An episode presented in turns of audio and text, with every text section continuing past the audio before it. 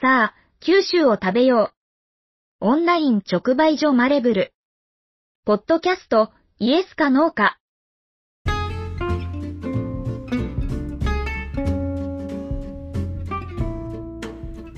日本語の歴史を楽しく学ぶ語源ラジオ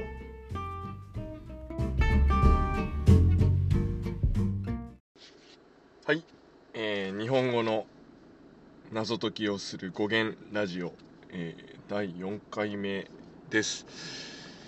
えー早速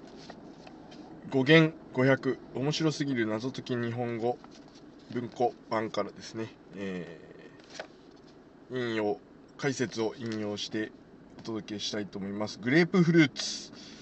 え柑橘類なのになぜグレープ？グレープフルーツは昭和40年代あたりから日本の果物の仲間入りしたフルーツ。しかし意外にもすでに大正時代には日本に入ってきていたという。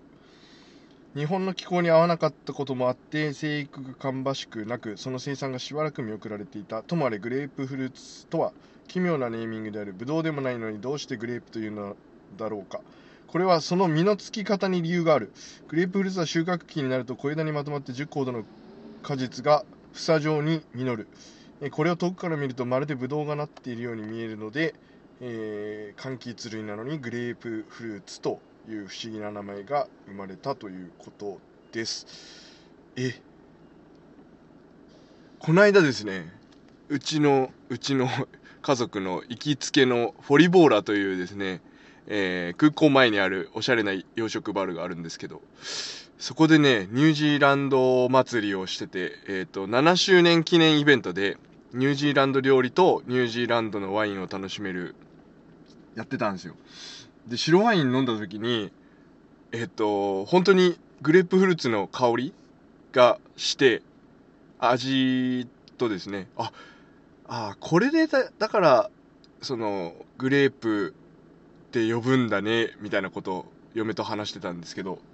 えー全然違いましたね。えーっと実のつき方で、えー、ブドウっぽいからグレープフルーツ。なんだそうです。君の声を届けようアンカーマレブルの言葉日記は誰でもポッドキャストを始められるアンカーで配信しています。はい、えー続きましてネーブルオレンジ、えー柑橘系が続きますね。ネーブルオレンジが日本に入ってきた時初めて入ってきた時に名付けられた和名はヘソみかんだった。これは無論ネーブルオレンジの直訳である。英語でネーブルとはへそのことなのだ。へえそう知ってから改めてネーブルオレンジを見るとぷくっと膨れたヘタの部分がへそに見えてくるだろう。その後へそみかんという名前は廃れネーブルが省略されて単にオレンジと呼ばれるようになった。へえネー。ブルへそという意味だったと。すいません。あの英語あんまり得意じゃないので初めてネーブルの意味を知りましたが。えー、マレブルでですね、えー古賀の方でちぎりんぼ一家さんという農家さんがマレブルあの柑橘類を出してくれてるんですけどもうそろそろ12月ぐらいになるとですねあの山見坂ネーブルという、えー古賀の方でしか作られてない山見坂さんという方が開発された、えーほとんど出回ってない山見坂ネーブルというのが、えー出てきます。登場します。めっちゃうまいっす。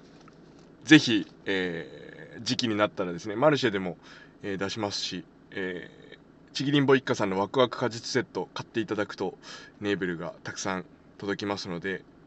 えーへそへそみかん。ぜひですね山見坂へそみかん、えーぜひご購入いただければというふうに思います。なんかグレープフルーツは若干納得いかなかったけどまあ語源は語源なんでそういうことなのでしょう。以上、えー語源ラジオでした。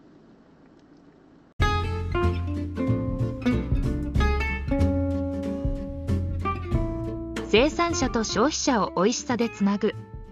オンライン直売所。あなたも。マレブルで地産地消しましょう。合言葉はイエスかノーか。